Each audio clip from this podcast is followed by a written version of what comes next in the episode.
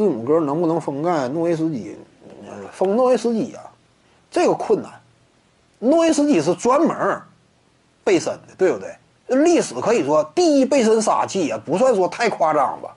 尤其巅峰期那会儿，那背身单打中距离背身的话，大个球员你哪个比他强？哪个也没他强啊。奥拉朱旺更多还是在游戏游西区，对不对？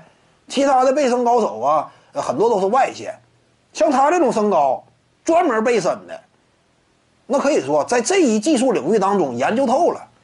你说字母哥能不能盖诺维斯基呀？我不看好，因为你别说字母哥了，你跟诺维斯基打过交道的一些大个的一些呃防守专家呀，你就包括凯文加内特，你说凯文加内特真就身体硬件、天赋条件呢？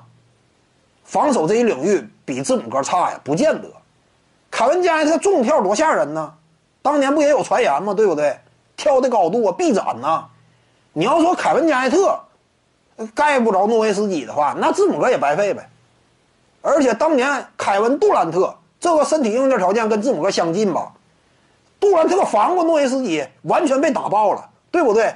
二零一一年，你我要是没记错，应该是西部决赛嘛，完全被打爆了。那这就说明啥？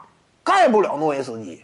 你说盖詹姆斯，詹姆斯并不是完全纯粹以背身见长的，而且詹姆斯身高啊、臂展不像明显比字母哥，呃，硬件这个呃，字母哥外形这块是比詹姆斯大一号的，对不对？你这个盖一下那是能盖上，但是盖诺维斯基我不认为能盖着，你字母哥也限制不了诺维斯基。